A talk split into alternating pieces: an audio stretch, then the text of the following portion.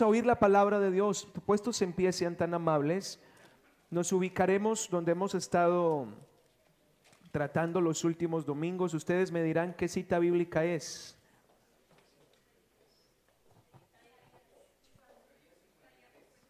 Isaías capítulo 53.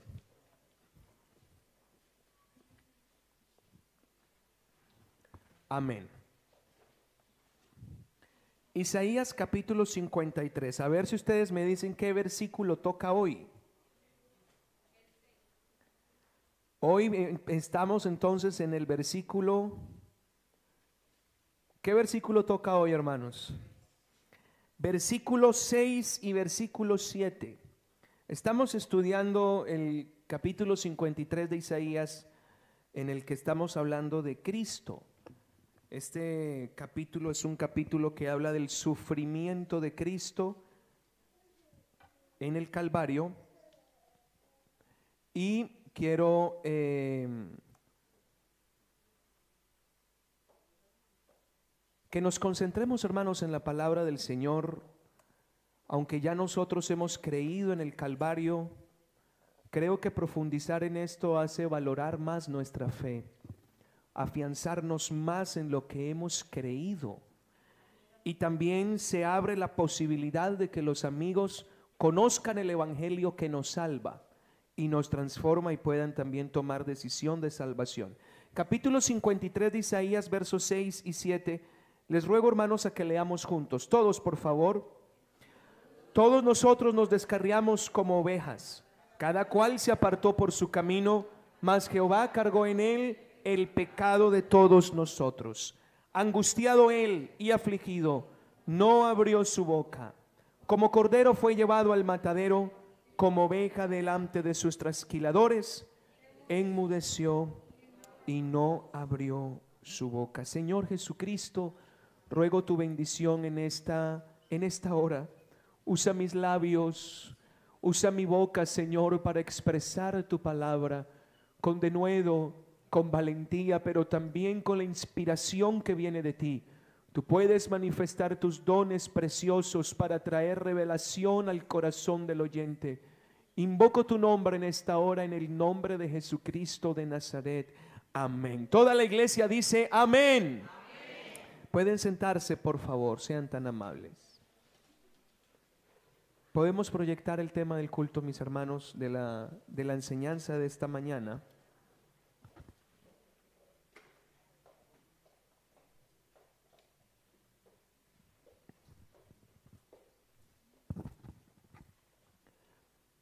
Hoy vamos a hablar, hermanos, bajo el tema Jesús, la oveja con voz de león.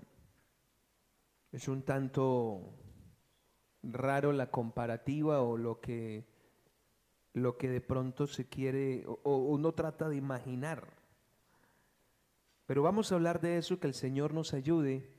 Jesús, la oveja con voz de león. A ver si todos lo repetimos.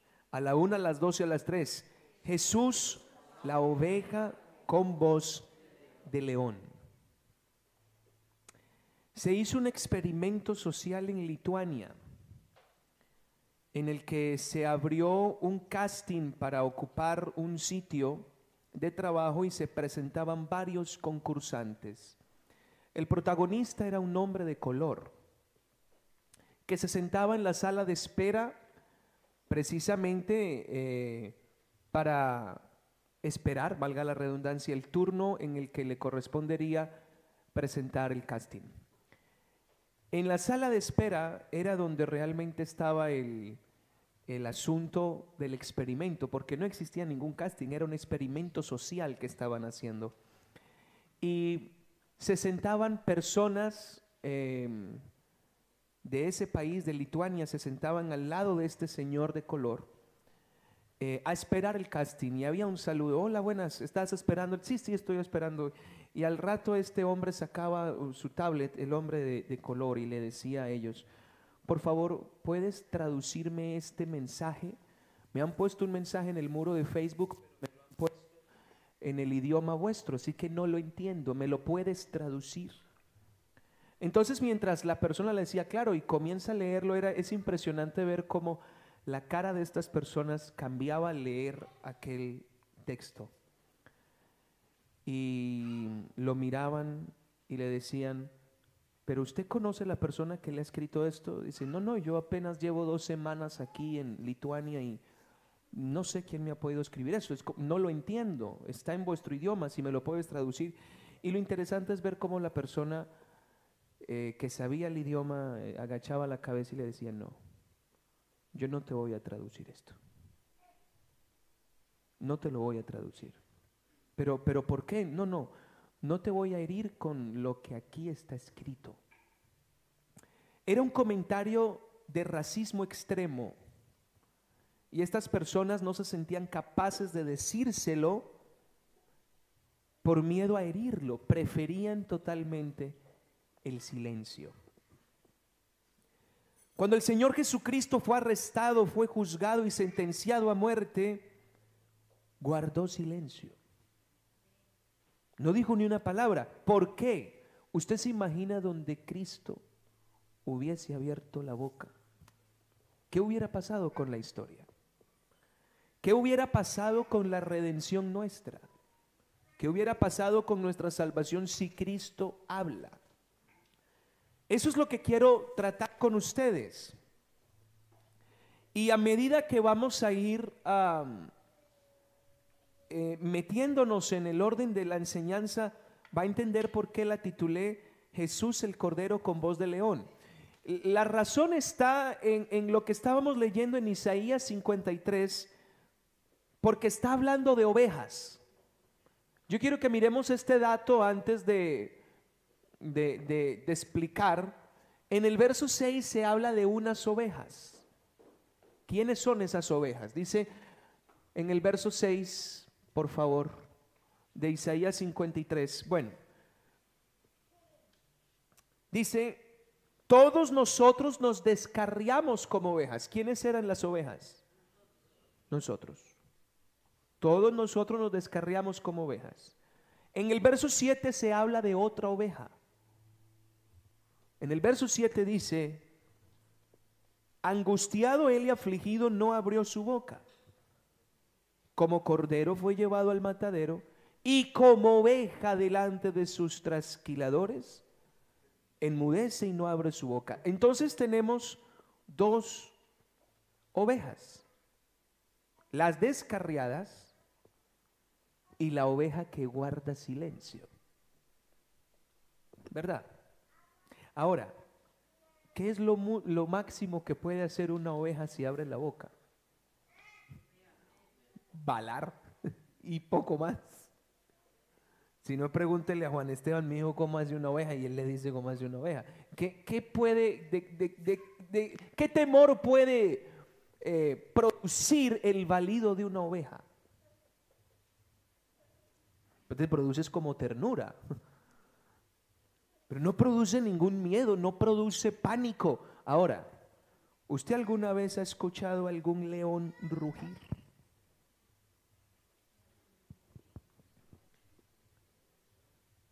Ah, el año pasado que tuve la oportunidad de viajar a Colombia eh, y visitar a mis suegros, resulta que en uno de los viajes que hicimos, mis suegros nos llevaron a un, a un, a un zoológico. Y era un zoológico que parecía casi una especie de safari.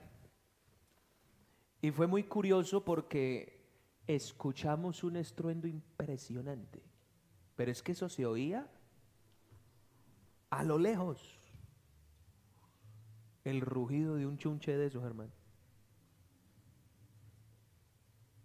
Eso, eso le, le hiela la sangre al que sea. Y cuando lo enojan, ay, porque ellos suelen rugir por causa de enojo. Un animal de esos enoja por causa de hambre. ¿Sabía que cuando los romanos utilizaban los leones para sacarlos a comerse a la gente en, en los circos, la manera de volverlos agresivos era dejarlos tres días sin comer. Entonces, cuando usted ve un animal de estos moviendo, moviendo su, su bueno, eh, pues se le dice cola. Lo que pasa es que aquí en España esa palabra significa otra cosa, pero no sé cómo se dice. Rabo, gracias. Eso no es como cuando un perrito mueve el rabo. Un perrito que mueve el rabo y porque está contento o está juguetón. Un león como moviendo el rabo no es que esté contento ni juguetón, está irado. Y el rugido es impresionante. Es, es, es, es bastante llamativo porque encontramos acá una oveja que prefirió quedarse callada. ¿Qué había dentro de esta oveja o quién realmente era esta oveja como para que abra la boca y sea un problema tremendo? Es lo que vamos a mirar. Quiero que me acompañe Apocalipsis capítulo 5, por favor.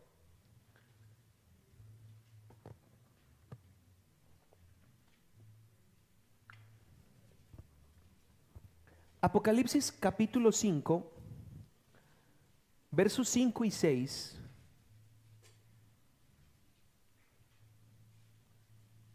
Les hablé de esto en una serie eh, que hablé sobre unicidad, pero creo que es importante volverlo a mirar. Esta es una visión que tiene el apóstol Juan en la isla de Patmos donde dice, uno de los ancianos me dijo, no llores. He aquí el león, digan conmigo león, de la tribu de Judá y la raíz de David, ha vencido para abrir el libro y desatar sus sellos. ¿Quién es el que va a abrir los sellos? Según este texto, ¿quién es el que va a abrir los sellos? El león. Verso siguiente que dice.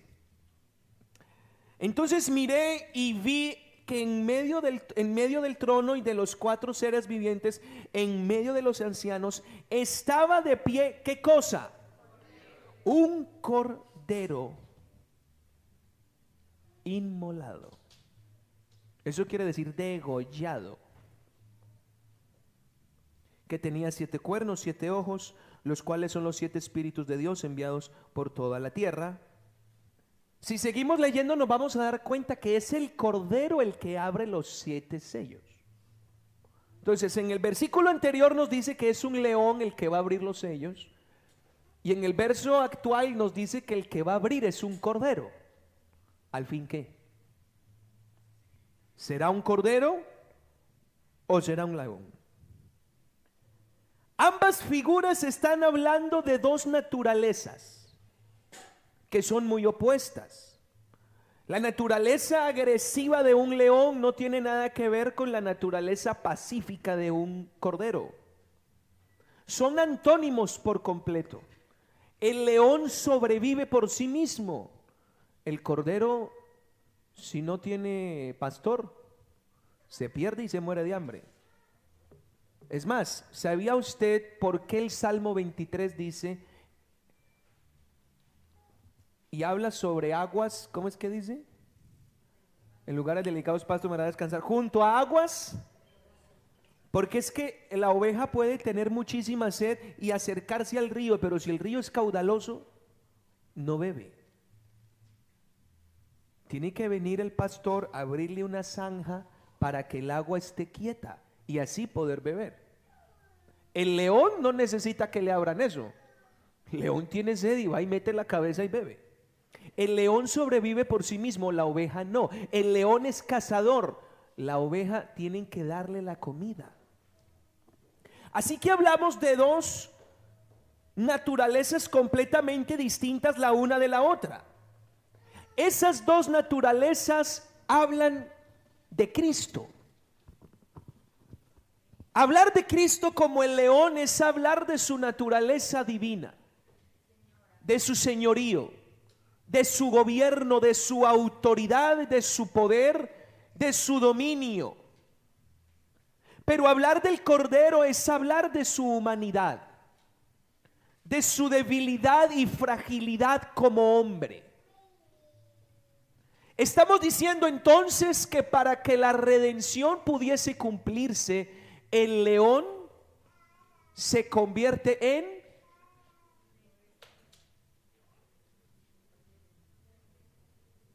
Eso es lo que dice el primer libro de Timoteo, la primera carta a Timoteo capítulo 3, verso 16, que es un texto que usted conoce muy bien. E indiscutiblemente, grande es el misterio de la piedad. Dios fue manifestado en carne. Hermanos, Dios no puede pelear con el diablo. ¿Eso qué combate sería? Eso como diría un costeño colombiano, eso sería pelea de burro con pelea de tigre con burro amarrado. Dios no podía presentarse en el mundo con toda su gloria y su esplendor divino porque es que primero no puede no puede morir en ese estado. Segundo, como se aparezca aquí, los muertos somos todos. Porque no hay quien pueda ver a Dios. Así que tuvo que tomar una forma que le permitiese venir. Por eso vino como un hombre. Sin embargo, hay algo curioso. Jesucristo, aún siendo hombre, nunca deja de ser Dios. No puede. Él es inmutable, eso dice la Biblia. Romanos capítulo 9 hablando de Israel, dice en el versículo 5, y aquí menciona las dos naturalezas de Cristo, que es la que quiero que miremos, de quienes son los patriarcas, de los cuales, primero, según la carne, es decir, como hombre o como cordero, ¿quién vino? Cristo. Ahora, segundo, el cual es Dios. Sigue siendo el león. Es decir, nosotros a Cristo tenemos que verlo de las dos formas. Si usted lo ve solo como hombre, le queda toda una parte por descubrir. Y si lo ve solo como Dios, pues le queda la otra mitad. Cristo era tanto hombre como Dios a la vez. Y habían cosas que él hacía como hombre sin dejar de ser Dios. Por ejemplo, nacer. Dios no nace. Lo que nació fue su humanidad, pero seguía siendo Dios. Por ejemplo, obedecer a su mamá y a su papá. Dios a quien obedece si Él es la máxima autoridad.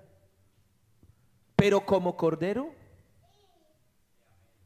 obedece a sus autoridades aunque no dejaba de ser Dios. Sin embargo, habían otras cosas que él hacía como Dios sin dejar de ser hombre. Perdonar pecados, alimentar multitudes, sanar enfermos, pero seguía siendo hombre. Dicho de otra manera, Jesucristo es cordero y león a la vez. Y mostrar la naturaleza del cordero. La Biblia habla del cordero porque tiene características especiales. Usted va a ver que en los sacrificios del Antiguo Testamento siempre se hacía alusión, entre varios animales, se hacía alusión a un cordero. El cordero es la cría recién nacida de las ovejas. Y Éxodo capítulo 12, verso 5, que es donde empieza la fiesta de la Pascua, que eso es otra cosa, no me voy a meter ahí, pero da un requisito sobre el cordero que se tiene que sacrificar. El animal será sin defecto, macho de un año. Y lo tomaréis de las ovejas o de las cabras. Hay varias cosas aquí importantes. El que sea perfecto y sin defecto está hablando de la santidad, de la perfección de Cristo. Siendo hombre, siendo un ser humano, en él no había tacha, no había error, ni hay engaño. Él es perfecto. Él es santo y Él nunca se equivocó. Pero también el Cordero representa un carácter, un carácter humilde y sencillo. El Cordero no es agresivo ni tampoco se defiende ante su depredador. Ese es el carácter que Cristo tomó para salvar la humanidad. Él no podía venir de forma agresiva. Tenía que tener un carácter sencillo para poder hacer lo que tenía que hacer. Pero también el cordero es fragilidad. No hay animal más fácil de matar que un cordero. Es que ni siquiera una cucaracha. Mate usted una cucaracha a ver si se deja. Apenas usted ve que hace así, la condenada sale corriendo. Mate usted una mosca a ver si es fácil matar una mosca. Mate una rata. ¿Cuánto hay quien matado ratas? Mate cualquier animal, mate una gallina para una sopa. Salen corriendo hasta sin cabeza, corren.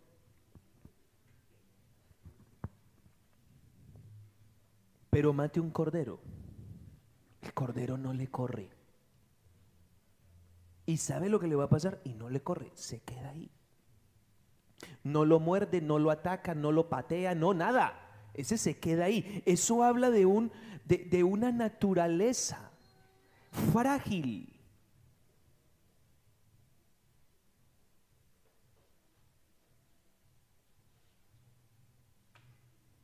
Pero aún siendo hombre y siendo frágil, él seguía siendo el león. Colosenses 2.9 dice, en él habita corporalmente toda la plenitud no una parte como para que dice, no es que es, el Hijo de, Dios y el Padre. No, es que toda la deidad estaba en Cristo. Juan 14, verso 8 en adelante. Felipe le dijo, Señor, muéstranos al Padre y nos basta. Juan 14, 8 en adelante. Jesús le dijo, tanto tiempo hace que estoy con vosotros y no me has conocido, Felipe. El que me ha visto a mí ha visto al Padre. ¿Cómo dices tú? Muéstranos al Padre. ¿No crees que soy yo en el Padre y el Padre en mí? Las palabras que yo os hablo no las hablo por mi propia cuenta, sino que el Padre que mora en mí, Él hace las obras. Creedme que yo soy en el Padre y el Padre en mí. De otra manera, creedme por las mismas obras. De cierto, de cierto os digo, el que cree en mí las obras que yo hago, él las hará también. Aún mayores hará, porque yo voy al Padre. Y todo lo que pidierais al Padre en mi nombre, lo haré, para que el Padre sea glorificado en el Hijo. Si algo pidierais en mi nombre, yo lo haré. Por más de que Cristo se vistió de carne, por más de que Él se vistió de hombre, era imposible que no le salieran destellos de su poder. Era imposible. Era imposible que no salieran chispazos de lo que Él es. Y, a veces yo lo veo a Él como tratando como de, como de que no lo descubran. Porque usted verá que Cristo no vino al mundo para que lo conocieran. En el mundo estaba, el mundo por él fue hecho, pero el mundo...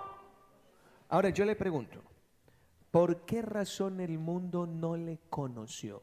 ¿Por su dureza o por propósito de Dios? ¿Qué piensan ustedes?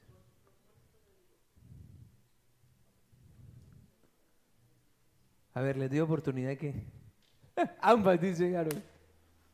¿Será que el mundo no lo conoció porque era muy, muy cerrado, era demasiado pecador? Y por eso, o fue que Dios se ideó la manera de venir sin que lo conocieran. Pregunto, ¿qué hay imposible para Dios? ¿Usted cree que Él no puede hacer que Él venga? ¿Que usted no cree que Él puede venir y darse a conocer. Por muy dura que sea la persona, por muy cerrada que... Que sí. Pero el mundo no le conoció.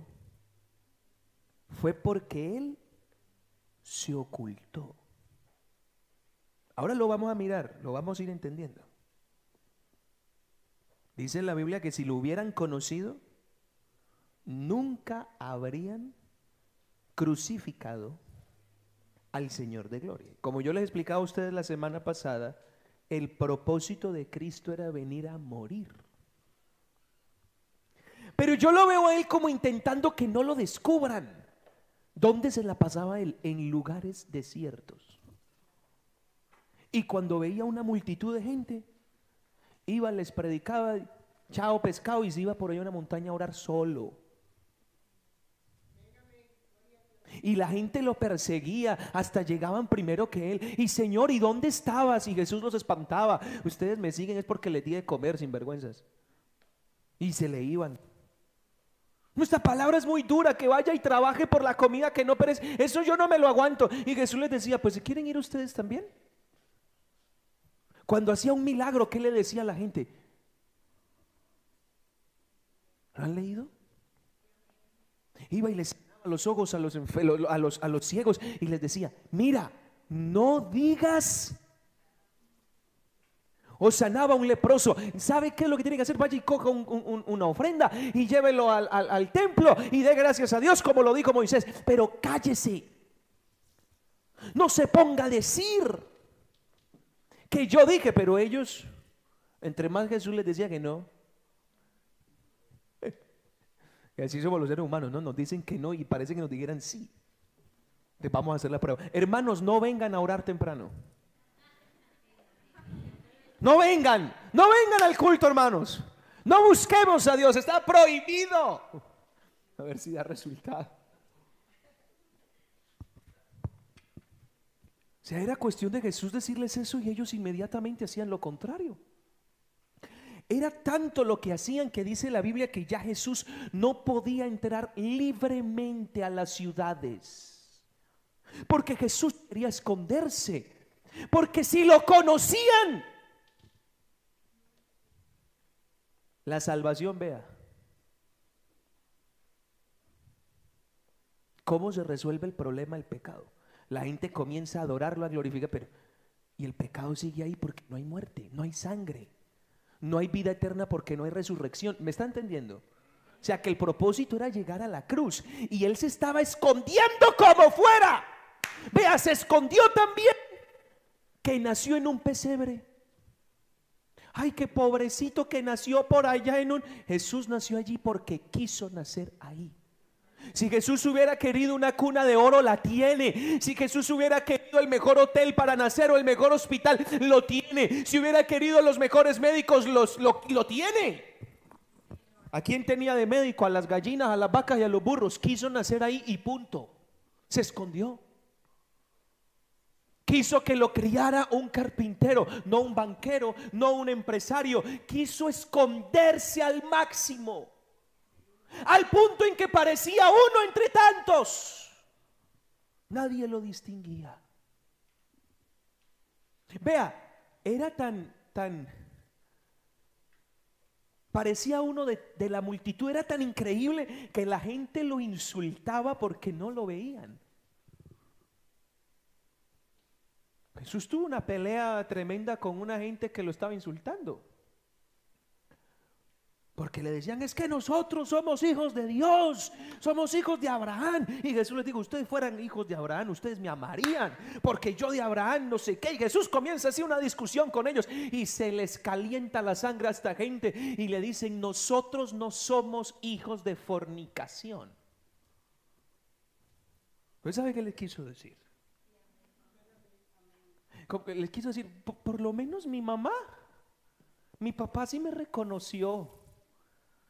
Por lo menos mi mamá no fue una fulana por allá que se revolcó quién sabe dónde. Eso le dijeron. Pero usted no ve a Jesús derramando ira ni derramando juicio. Yo me imagino al Señor diciéndoles, vea, se las paso porque estoy en estas fachas.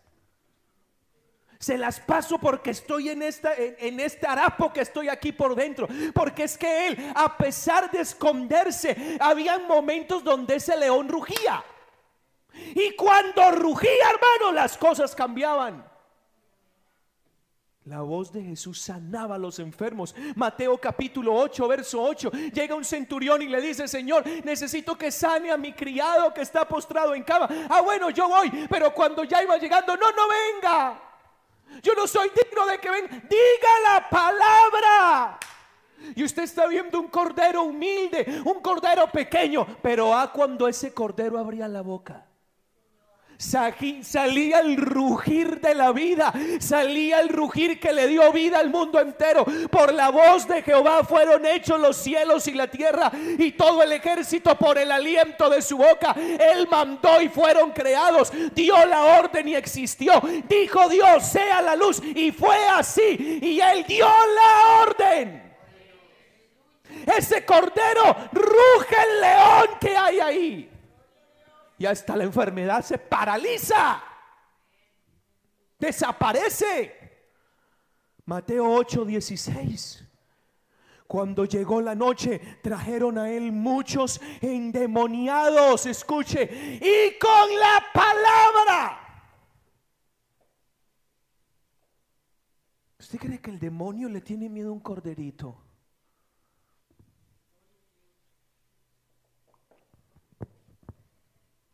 A los demonios yo los comparo como a las hienas. Qué animal tan desagradable las hienas. Yo no sé si usted ha visto esos documentales donde, donde aparecen, normalmente los domingos como a las 6 de la tarde los pasan. Y están esos bichitos por ahí comiéndose algo cuando aparece un león, hermano. Pueden venir en manada esas hienas, se aparece uno y todas... Y las hienas son animales roedores, carnívoros, agresivos. Los demonios no le comen cuento a nada ni a nadie. Y vieron un cordero, pero ellos sí sabían quién era. Lea el capítulo 5 de Marcos y se va a dar cuenta que uno de los hombres más agresivos de la historia era un hombre que tenía más de seis mil demonios viviendo dentro. Se comía a los muertos, andaba desnudo, rompía las cadenas, no había manera de agarrarlo y vio a un cordero bajar de un barco. Fue tanto el susto que tuvieron que se fueron hasta allá y se le arrodillaron porque vieron al león. Dice la Biblia, echó fuera a los demonios con la palabra. Es que la boca de Jesús es la boca del león que amarra a los demonios. Hermano, es increíble. Marcos 2.5, la boca de Jesús paraliza el pecado. Ese rugido de león paraliza el pecado. Al ver Jesús la fe de ellos, dijo al paralítico, hermano, ¿cómo, ¿cómo se detiene el pecado? Solo una palabra de Jesús lo detiene. Y Dios puede dar una palabra acá y paralizar el efecto del pecado en alguien. Él puede dar una palabra y quitar el avance del pecado a alguien. Hijo, tus pecados te son perdonados. O sea que ese corderito abre la boca y ay, ay, ay. Juan 11, 43. Jesús llegó tarde, hermanos, a una cita que le pusieron. Llegó tarde. Y pues si hubieras estado aquí, habría muerto mi hermano. No llévenme a la tumba donde está. Y lo acercan un montón de gente llorando, Marta y María llorando a su hermano que llevaba cuatro días allá en el sepulcro. Háganme el favor y me quitan la piedra, dijo el cordero. Señor, pero ¿cómo se le ocurre? Si es que, si es que ya está podrido. Yo no sé si a usted le ha pasado, hermanos, cuando usted molesta a un perro. Usted puede tener un perrito en la casa muy, muy lindo, pero usted lo comienza a fregar la vida y lo comienza a molestar y a molestar y a chinchar y no, no, le ha sacado los dientes y hace como así. ¿No le ha pasado? Como quien dice, déjeme en paz, que le estoy avisando que me deje en paz. Y así estaba eh, Marta diciéndole, pero Señor, ah, porque Jesús le dice, es que tu hermano va a resucitar tu hermano va a resucitar. Y ella estaba molesta y moleste al león y diciéndole, yo sé que va a resucitar por allá en el día postrero. Y quiten la piedra, no porque mi hermano ya y Y saca los dientes el león y le dice, no te he dicho. Ah, no te he dicho que si crees verás la gloria de Dios. Verso 43, el león ruge, clama gran voz y dice, Lázaro, ven fuera. Y el que había muerto salió. El rugido de ese león detiene hasta las tormentas. Marcos 4:39. Y levantándose, reprendió al viento y al mar. Eso no fue el bramido ni, ni el balido de una oveja, fue un rugido. Cállate. Enmudece. El rugido de un león en la imagen de un cordero.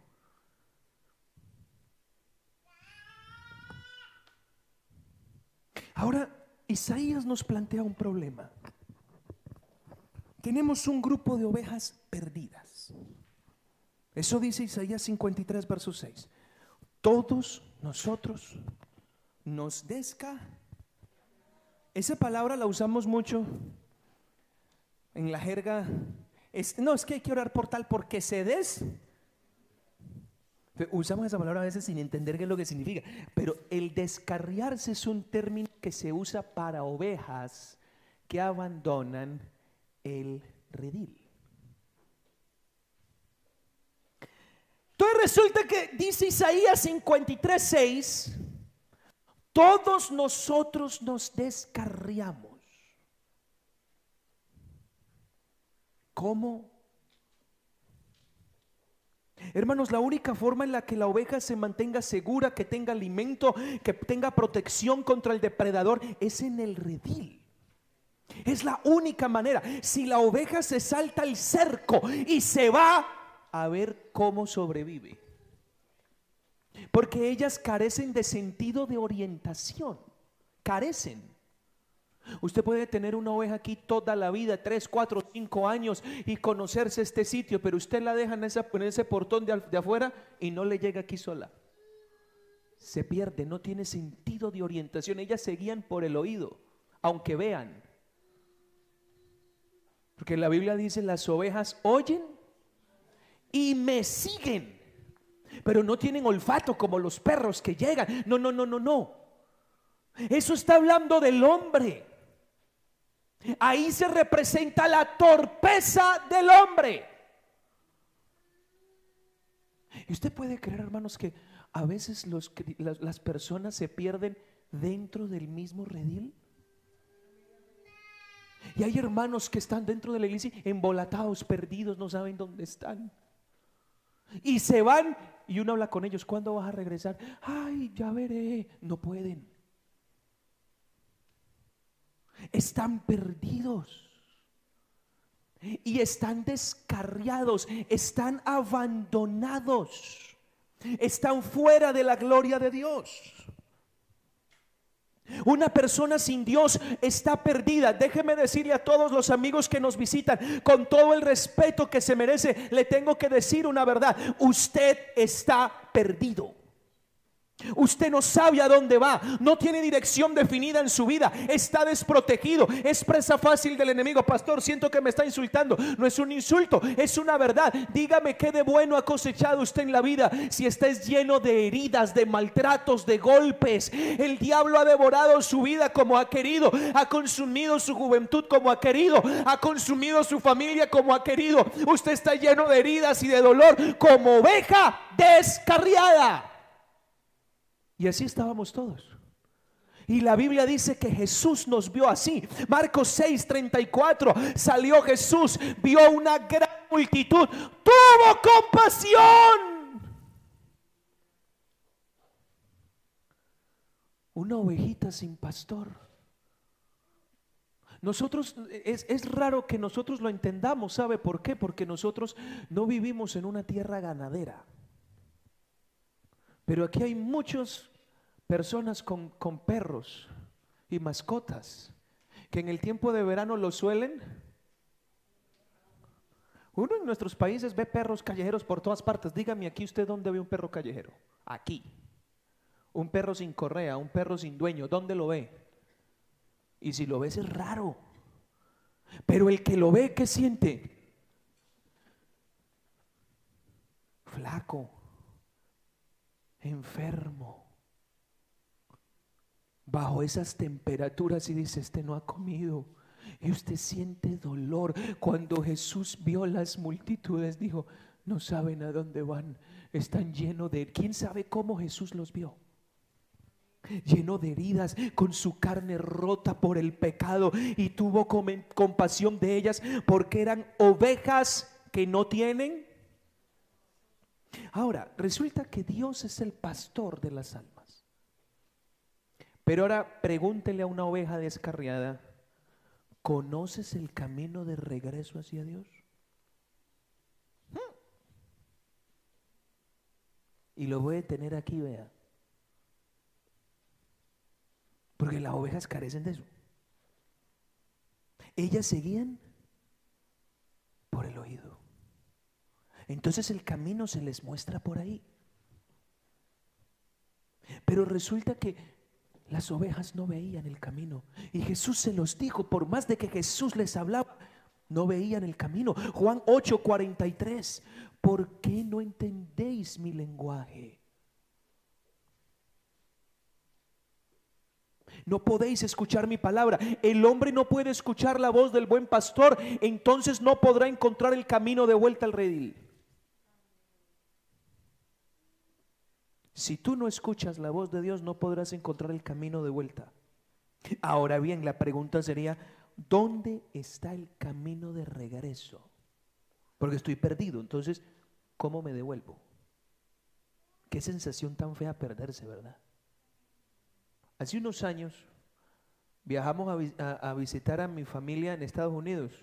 Uy, hace ya bastante, como unos 15 años atrás. Más de 15 años. Yo tenía como 14 años. Y nos fuimos por allá a un sitio a pasear. Y dije, mamá, mamá, tengo que ir a hacer pis. había un baño cerca que me dijo, vaya, vaya, ya que yo lo espero.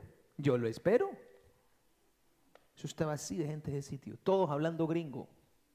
Y yo gringo. Cuando salgo yo de ahí, yo siempre fui muy nervioso y a mí esa sensación de sentirme perdido, ahora medio la manejo, pero a mí eso me da pánico. Salgo yo del baño y a dónde mi mamá, y a dónde papá, a dónde, a dónde mis tíos, mis primos, nadie había por ahí, me dejaron solo con un poco de gringos. Qué sensación tan horrible sentirse perdido.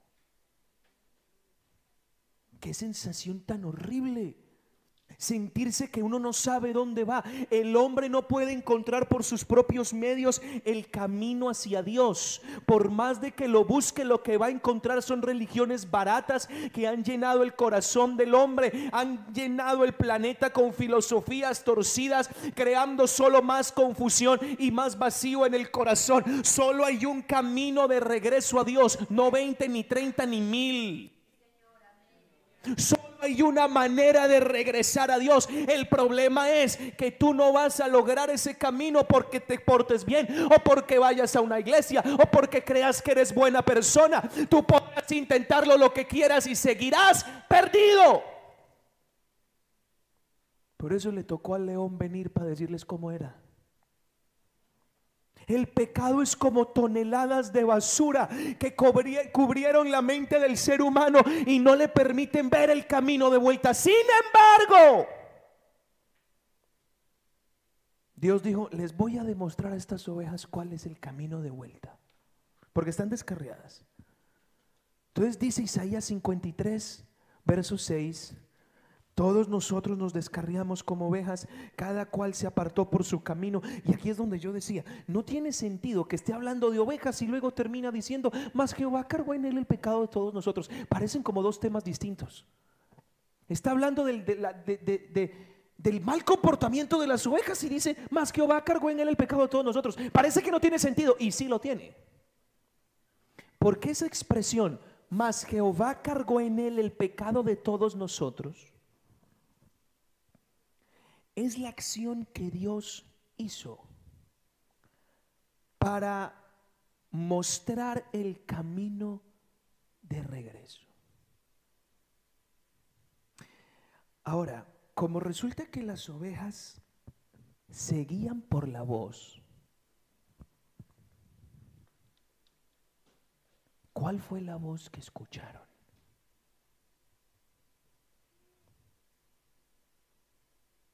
Esa voz fue la voz del amor. La voz del amor. Y la voz del amor es silenciosa. Permítame adentrarlo en esto.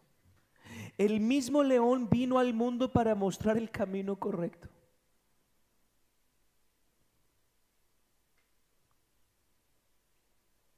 Pero ¿cómo lo hizo?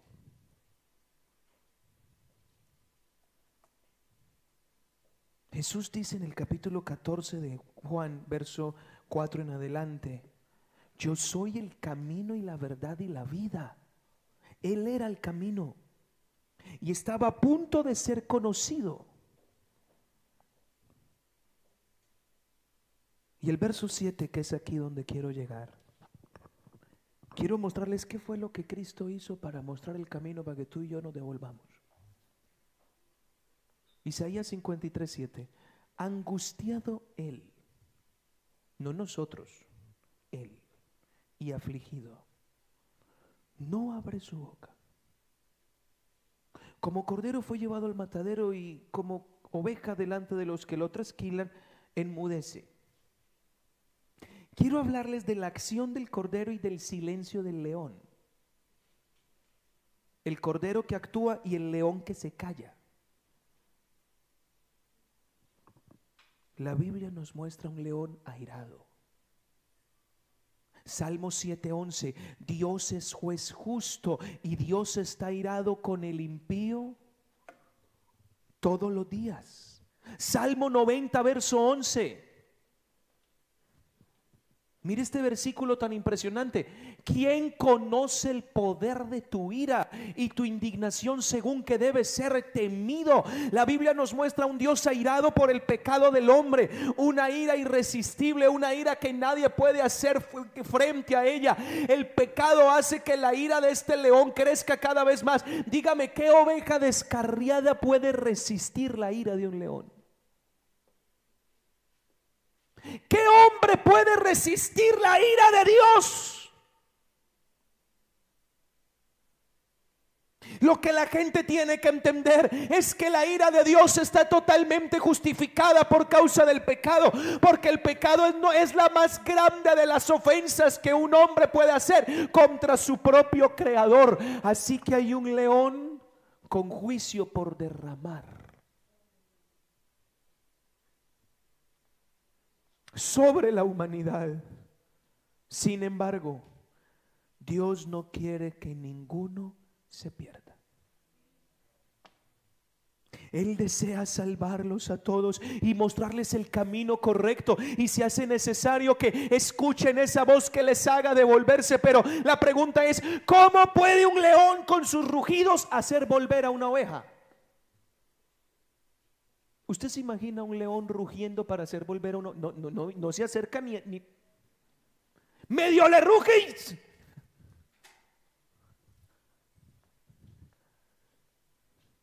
Fue por ello que el león toma forma de cordero.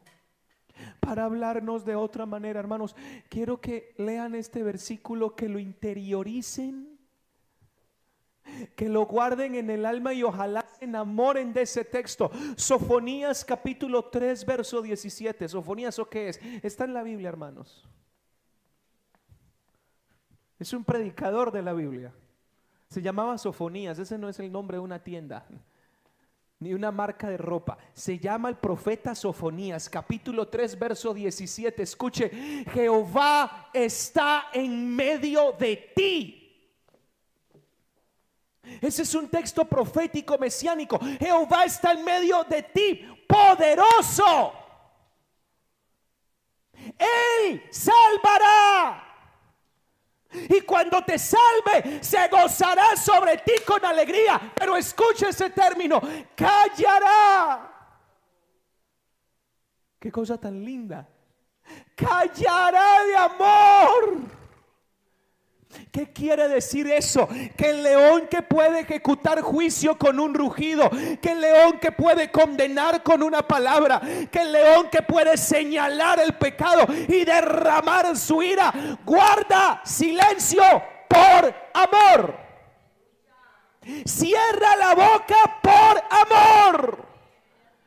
Para que él mismo como cordero actúe Dicho de otra manera, Una oveja que cierra la boca, porque donde la abra, la ira se derrama. Una oveja que al cerrar la boca permitió que el amor hablara. ¿Usted sabe qué significa callar de amor?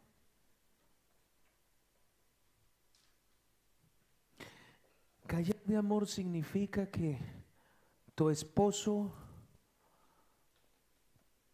hizo algo que a ti te desagradó, hermana. Y tienes desagrado, tienes, tienes rabia, tienes algo ahí que quieres expresar, pero lo ves. Y tú dices, es que sigue estando bonito. Metió la pata, pero mejor no le digo nada. Porque si le digo, aún teniendo yo razón, lo que voy a hacer es, ¿qué cosa, hermanas? Agrandar la cosa. Me callo porque lo amo. No le voy a decir nada esta vez. Voy a guardar silencio, voy a cerrar los labios. Hermanos, la oveja que cierra la boca permite que el camino se vea. ¿Y sabe cuál era el camino? Hebreos 10, 19.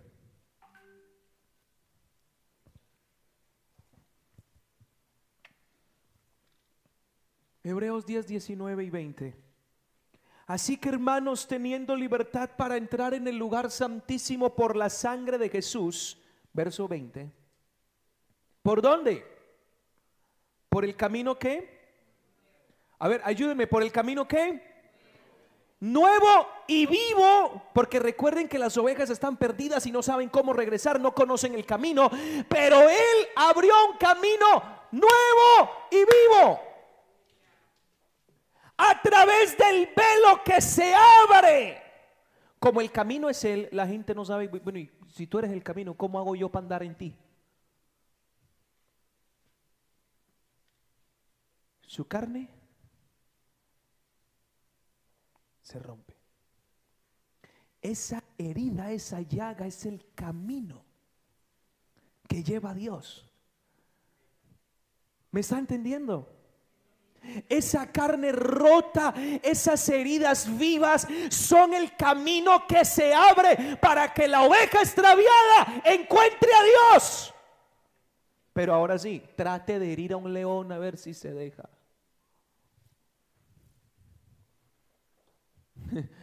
Usted no alcanzaba a llegar cuando ya el zarpazo ya lo desubicó. Pero una oveja, a una Sí.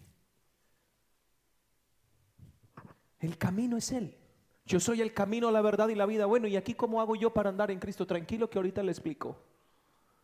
Me voy a quedar callado para que el camino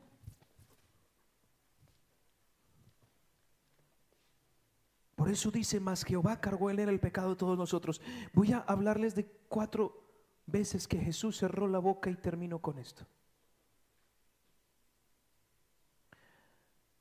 El cordero fue angustiado y el león guardó silencio ante las cortes celestiales. Primer caso. El cordero es angustiado y el león guarda silencio ante las cortes celestiales. Por favor, ayúdame con alguna melodía mientras termino esto. Yo quiero llevarle a usted a que imagine lo que pasó la noche que Jesús lo arrestaron. Lo que nos cuentan los ah, evangelistas es que, bueno, Jesús estaba orando por allá, que sudó sangre y cuando se devuelve encuentra a los discípulos en intercesión profunda. Como a algunos les pasa que se arrodillan a orar y, entran tanto en la presencia del Señor que reciben una paz.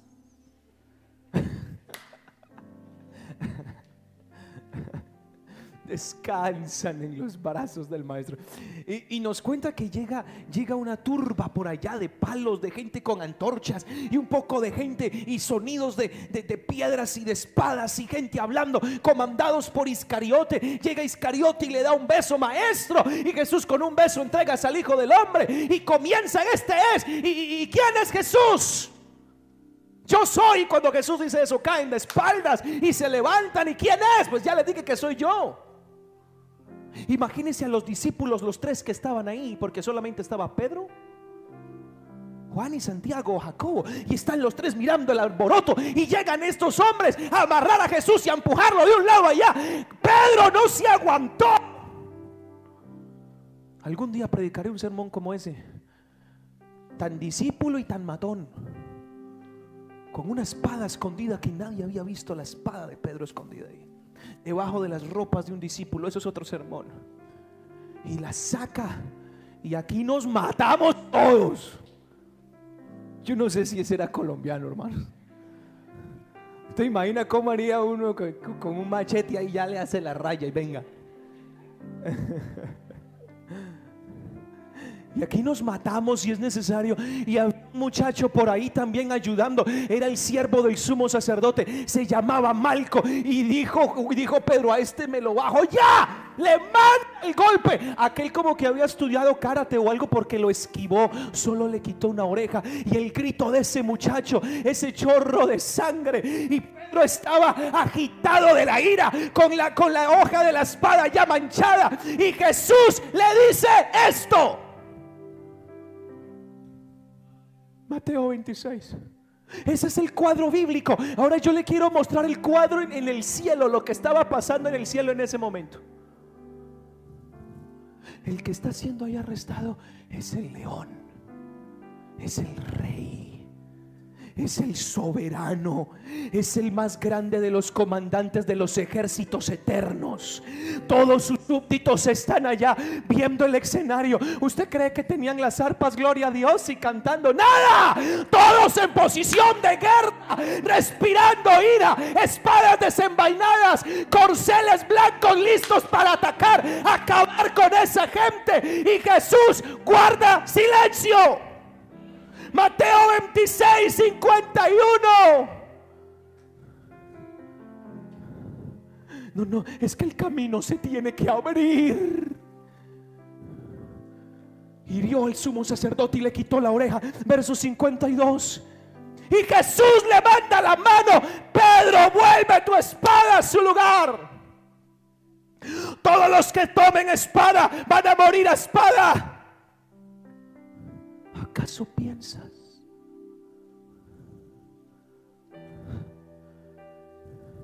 No puedo rugir ahora? Allá están, tú no los ves, yo los estoy viendo. Se están mordiendo los labios de la rabia y están esperando que yo ruja. Y si yo levanto la voz ahora, el camino se cierra para siempre. Las heridas no se abren y tú y yo nos perdemos. El león dijo,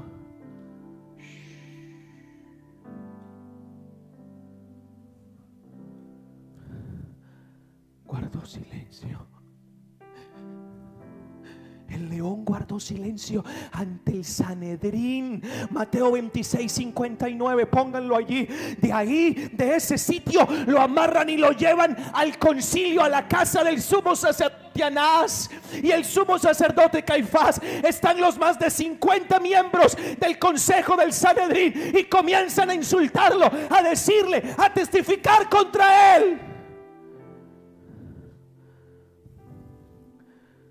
Los principales sacerdotes ancianos y el concilio buscaban falso testimonio contra Jesús para entregarlo a la muerte, pero no lo hallaban. Y aún muchos testigos falsos se presentaban, pero vinieron dos testigos falsos que dijeron, este dijo, puedo derribar el templo y entre ti a radificarlo. Pero levantándose el sumo sacerdote le dijo, no respondes nada. Testifican estos contra ti? Yo le pregunto, hermano, ¿no cree usted que el león podía haber abierto la boca y haber avergonzado a toda la religión de la época, haberlos dejado desnudos? Y si a ellos los deja desnudos, ¿quién lo entrega a Roma para que lo crucifiquen? ¿Quién? Jesús podía con una orden acabar a Anás, acabar a Caifás, acabar a todo ese Sanedrín podrido que había. Con una palabra podía hacerlo. Pero es que las ovejas estaban perdidas y necesitaban un camino. Y el camino tenía que abrirse. Y el león,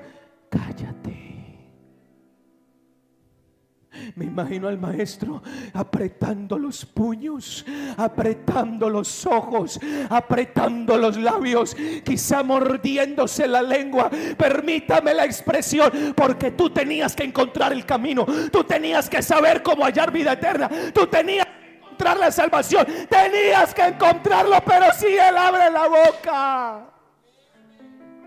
Si Él abre la boca, el juicio contra ellos se derrama. ¿Y quién lo entrega? Jesús callaba. Cayó de amor porque podía haber dicho y no dijo. El león guardó silencio ante Pilato. Marcos 15, verso 2 al 5. De ahí lo mandan a la casa del gobernador de Roma, quien comienza a interrogarlo y a decirle una cantidad de cosas. Él era el que lo podía condenar. Pilato le dijo, ¿eres tu rey? Marcos 15, verso 2 al 5. ¿Eres tú el rey de los judíos? Y él respondió, tú lo dices. Los principales sacerdotes lo, escucharon, lo acusaban y le preguntó Pilato, ¿nada respondes? Le decían y le decían y le decían y le decían. Y el silencio. Mira de cuántas cosas te acusan. ¿Usted cree que Jesús no tenía el poder para defenderse?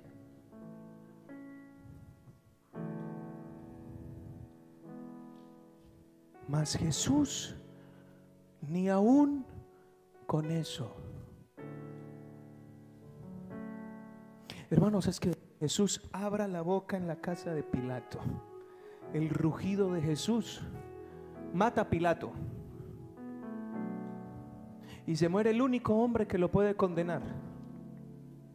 Acaba con los pretorianos que son los únicos que le pueden dar una paliza en unas horas y hacer que el cuerpo se abra.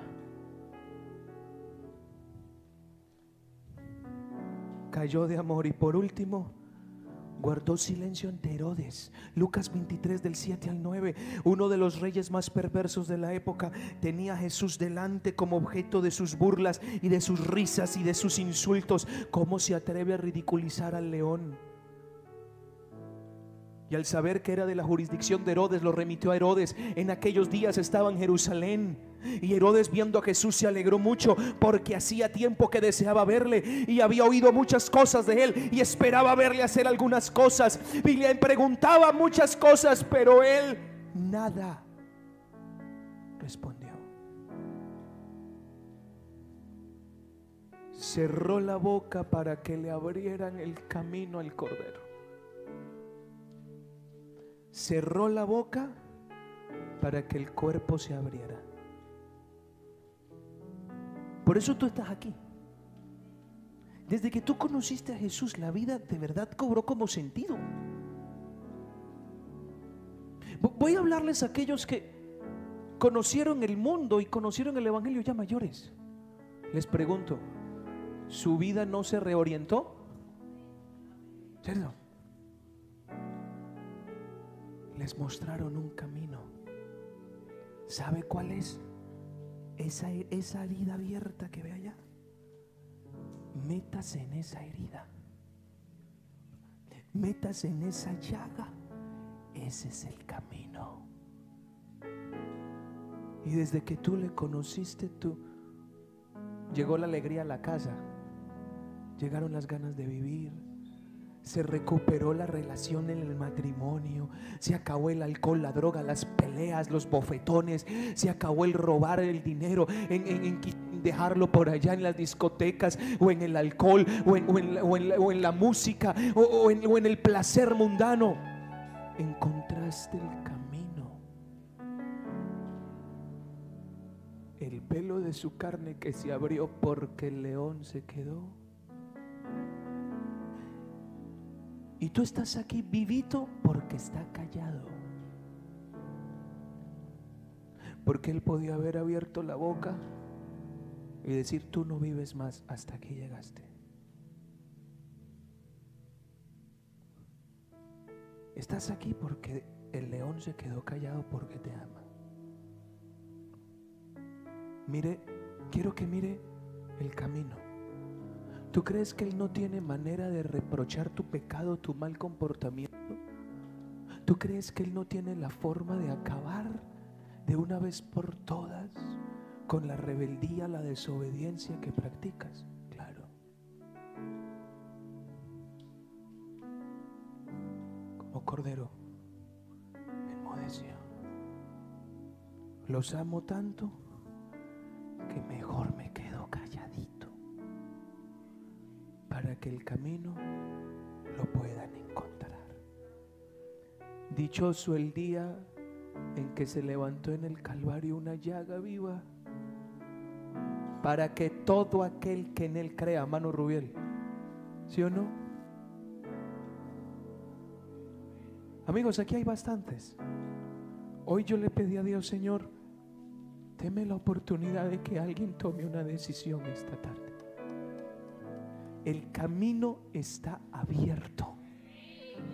Jesús es el camino me da orgullo, me da placer, me siento el hombre más dichoso del mundo. Poder estar enfrente de ustedes y decirles, Él es el camino, sus llagas son el camino, son el camino. No porque lo mataron los romanos, porque se quedó callado. A Él nadie le pone un dedo encima. Él tiene poder para colocar su vida y tiene poder para volverla a tomar. Si permitió lo que le hicieron. que tú te salves. Deja de vivir como vives. Deja de vivir perdido, sin sentido. Él es el camino. ¿Lo crees o no? Ponte de pie, por favor.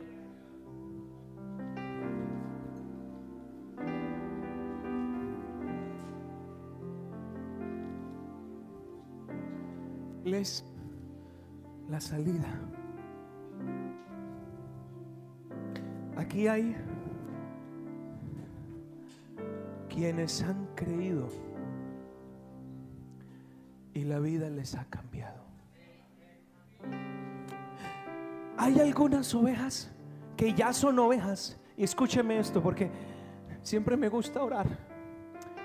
Que habiendo conocido el camino, se han vuelto a extraviar.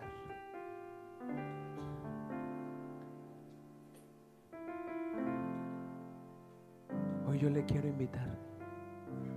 Regrese. Y el camino sigue siendo el mismo. La sangre, las heridas de Jesús. A lo mejor aquí hay algún amigo que quiero invitar a un amigo hoy a encontrarse de verdad.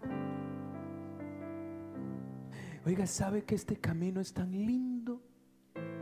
Que uno puede ser muy torpe. Uno puede ser muy bruto, hermano. Uno puede ser muy débil. Pero uno no se extravía. Puede uno caerse una, dos, tres, cuatro, cinco, diez, veinte veces. Si siete veces cayera el justo, Jehová pero salirse de este camino ya es algo... Aquí hay muchos que se han en el camino y aquí están. Cada día tú te chocas con las llagas de Cristo y eso hace que voy a seguir un día más. Él prometió venir por mí. Mi vida ha cambiado gracias a su amor. A lo mejor alguien hoy necesita encontrarse con el león que puede acabarlo, pero decidió perdonarlo. Con el cordero, que mirarlo a los ojos es mirar el amor. Alguien, yo quisiera invitar de manera sincera a alguien que quiera atravesar la puerta de ese camino, porque es el único que lleva al cielo. No hay más. No te lleva al cielo el buen comportamiento, el que des dinero a una ONG, que seas buen nieto, buen hijo, buen esposo, que seas buen vecino, buen trabajador, buen ciudadano, que des tus, que des tus, eh, tus impuestos, hasta que pagues el diezmo. Tú puedes hacer lo que tú quieras. Pero solo la sangre y las heridas de Cristo son el camino que devuelven la vida. Iglesia Pentecostal Unida en Europa. Calle Suiza, número 23, Alcalá de Henares. Servicios días martes y jueves a las 19 horas, sábados a las 18 horas y domingos a las 11 horas.